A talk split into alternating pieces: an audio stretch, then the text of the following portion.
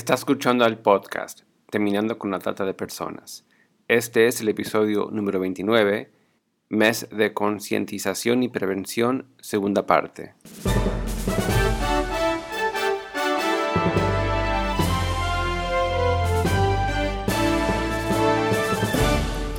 Bienvenido al podcast Terminando con la Trata de Personas. Mi nombre es Gilbert Contreras. Y mi nombre es Virginia Contreras. A través de nuestros episodios, que se emitirán cada dos semanas, buscaremos empoderarlo a usted con herramientas para estudiar el asunto, ser una voz y hacer una diferencia para terminar con la trata de personas. En este episodio escucharemos la segunda parte de la entrevista con Kimberly Fay, quien colabora con Legal Aid Society, y Katie McClure de Anti-Trafficking Outreach Specialist Stop It. Quiero hacerles la siguiente pregunta a las dos. ¿Por qué es importante en la lucha contra la trata de personas eh, tener un trabajo interdisciplinario y colaborativo? Porque los seres humanos tienen muchas necesidades diferentes. Las sobrevivientes, las y los sobrevivientes de la trata tienen necesidades legales, tienen necesidades físicas, tangibles, intangibles, eh, espirituales y necesitamos trabajar juntos para poder cumplir con todas las necesidades de estas personas. Y la pregunta que surge es, ¿se unen entonces en una task, force, en, una, en un grupo de tareas, un grupo de fuerzas? Cómo lo integran, cómo se forma, cómo, qué pautas podrían dar a países y a comunidades que tal vez están haciendo, pasando de la concientización a la acción. Y tal vez en una ciudad hay distintas organizaciones, hay comunidades de fe, hay profesionales, pero cada uno está haciendo un intento independiente, separado. ¿Cómo se logra hacer un grupo de tareas así? Pues quiero decir primeramente que lo importante de una fuerza colaborativa es que, como Katie dijo, una persona tiene muchas necesidades y especialmente si un sobreviviente tiene que ir a tres, cuatro, cinco lugares diferentes para atender a sus necesidades, eso es aún más estrés, aún más más preocupación que tiene, además de solo pensar en lo que ha sobrevivido. Así que en una organización colaborativa puede alcanzar a una organización, a un servicio y entender que a través de ese servicio va a ser referido a, los demás, a, lo, demás de lo que se necesita, con solo alcanzar a una organización y va a entender que si yo como por ejemplo le refiero a alguna persona a la organización de KT, viene con el entendimiento que yo le conozco a ella, yo conozco a su organización, yo confío en su organización y por haber confiado en mí, el cliente puede tener esa misma confianza en la organización a quien me estoy refiriendo y tiene entonces la facilidad de no tener que buscar quizás por la internet o en donde sea una organización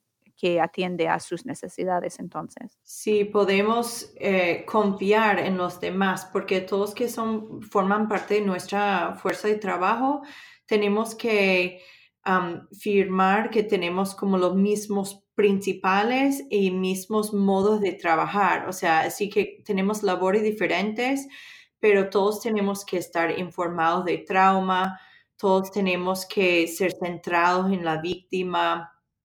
Entonces, para entrar esa, esa fuerza de trabajo, una organización tiene que mostrar que puede alcanzar las calificaciones para ser parte de nuestro grupo.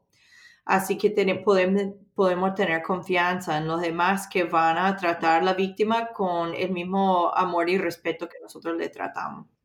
Muy importante, muy importante. Entonces, una tarea colaborativa, pero entre organizaciones que comparten eh, ciertos criterios eh, ciertos principios, ciertos valores. Sí, es cierto. Sí. Y aparte de, nosotros tenemos diferentes comités en nuestra fuerza de trabajo con diferentes enfoques y siempre estamos trabajando en eso para salir adelante, para saber más sobre el tema, sobre la trata de personas, pero también buscamos de tener momentos relacionales también.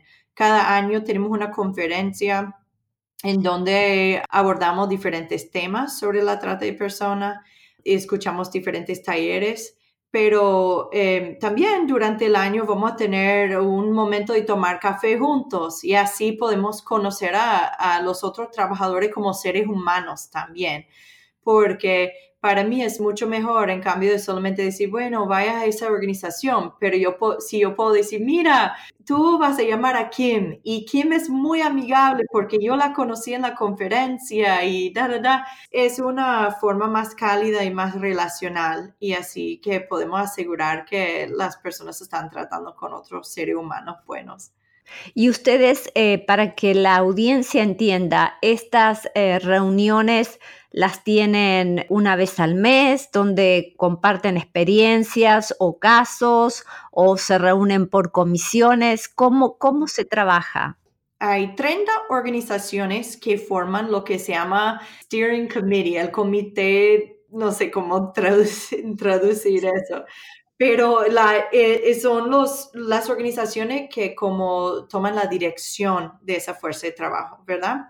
Y eh, este grupo se reúne en eh, cada cuarto del año, cuatro veces al año. Pero Aparte de esto, hay como cinco diferentes comisiones que estamos trabajando todo el año, ¿no? Por ejemplo, yo formo parte del comité de entrenamientos entonces, nosotros somos de varias organizaciones, pero nos encargamos de hacer entrenamientos sobre la trata de personas alrededor del condado.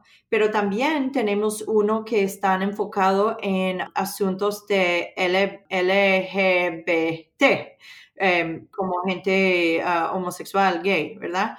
También tenemos un grupo que está reunidos sobre cómo dar mejores recursos a víctimas, como, y esa es gente que trabaja en hospitales, gente que trabaja en diferentes servicios sociales, médicos. Formamos varios grupos y estos grupos están trabajando todo el año. ¿Cómo se hace para que estas organizaciones colaboren entre ellas y no compitan? Pues todos tenemos el mismo goal en cuanto a terminar con la trata y si lo logramos o si lo tratamos de lograr teniendo en cuenta la importancia de tener la misma manera de tratar a las personas, tiene más éxito. Entonces, así que la, no creo que la competición es realmente en cuanto a como quién va a ganar el cliente o algo así. Puede ser en cuanto a como la manera de hacer el trabajo como Kitty dijo, es, es muy importante como firmar un acuerdo o tenerlo bien claro que así es como vamos a, como, no sé, like interact. Sí, interactuar.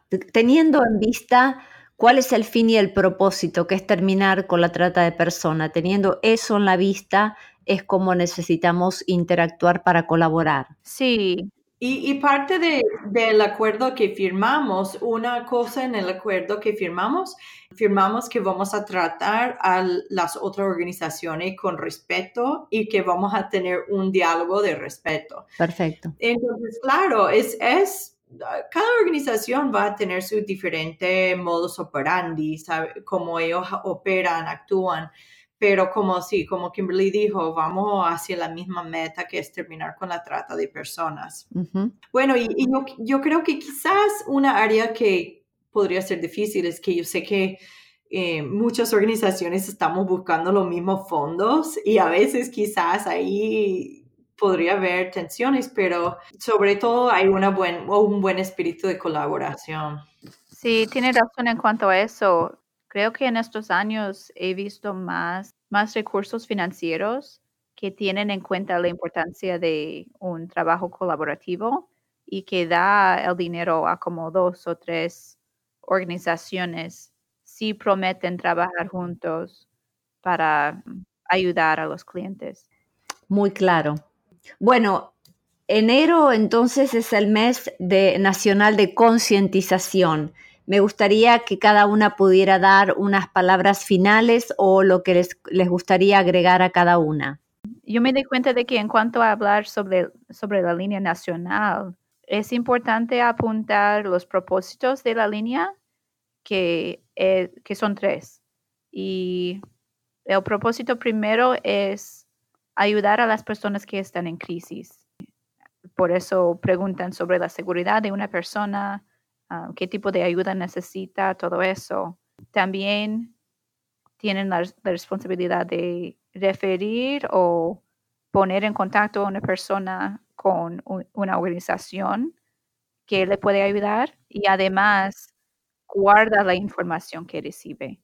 Así que si uno llama a la línea y está reportando quizás a una persona que puede ser tratante, ellos quizás tienen aún más información sobre esa persona y pueden hacer las conexiones para saber que esa persona estaba involucrada con otro caso y dar esa información a como el FBI o algo así.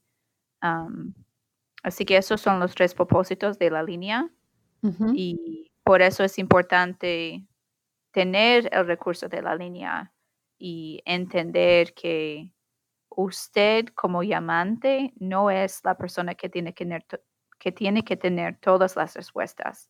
Hay ayuda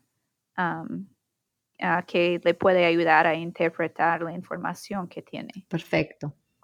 Sí, muy, bien dicho, Kimberly. Y agregando también que para que la gente, es importante que la gente sepa de la existencia de la línea nacional em, directa sobre la trata de personas pero no van a saber si nosotros no levantamos la voz y levantamos eh, la concientización sobre el tema de la trata de personas. Entonces es importante que buscamos maneras creativas de hacer campaña de información para que la gente sepa que ese problema existe y, también sabiendo que, ok, existe, pero cómo podemos identificar una víctima de trata. Y lo más que hablamos de estos signos, esas maneras de identificación, lo más que hay posibilidad que la gente llame a la línea, reporten ese crimen y que los sobrevivientes reciban la ayuda que necesiten.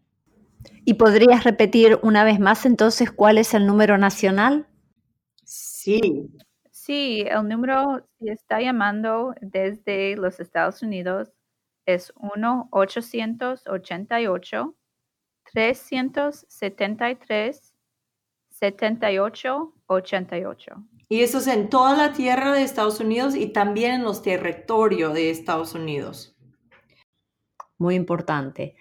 Algo que me parece interesante de la línea es cómo ellos recogen los datos y como también ellos tienen conexiones globales con, con la cuestión de la trata también. Entonces yo creo que hasta que para la gente internacional sería interesante ver el sitio web de la línea nacional contra la trata de personas y también Polaris, porque ahí tú puedes encontrar muchos recursos sobre el tema y yo creo que también puedes encontrar recursos en diferentes países sobre la trata de personas también.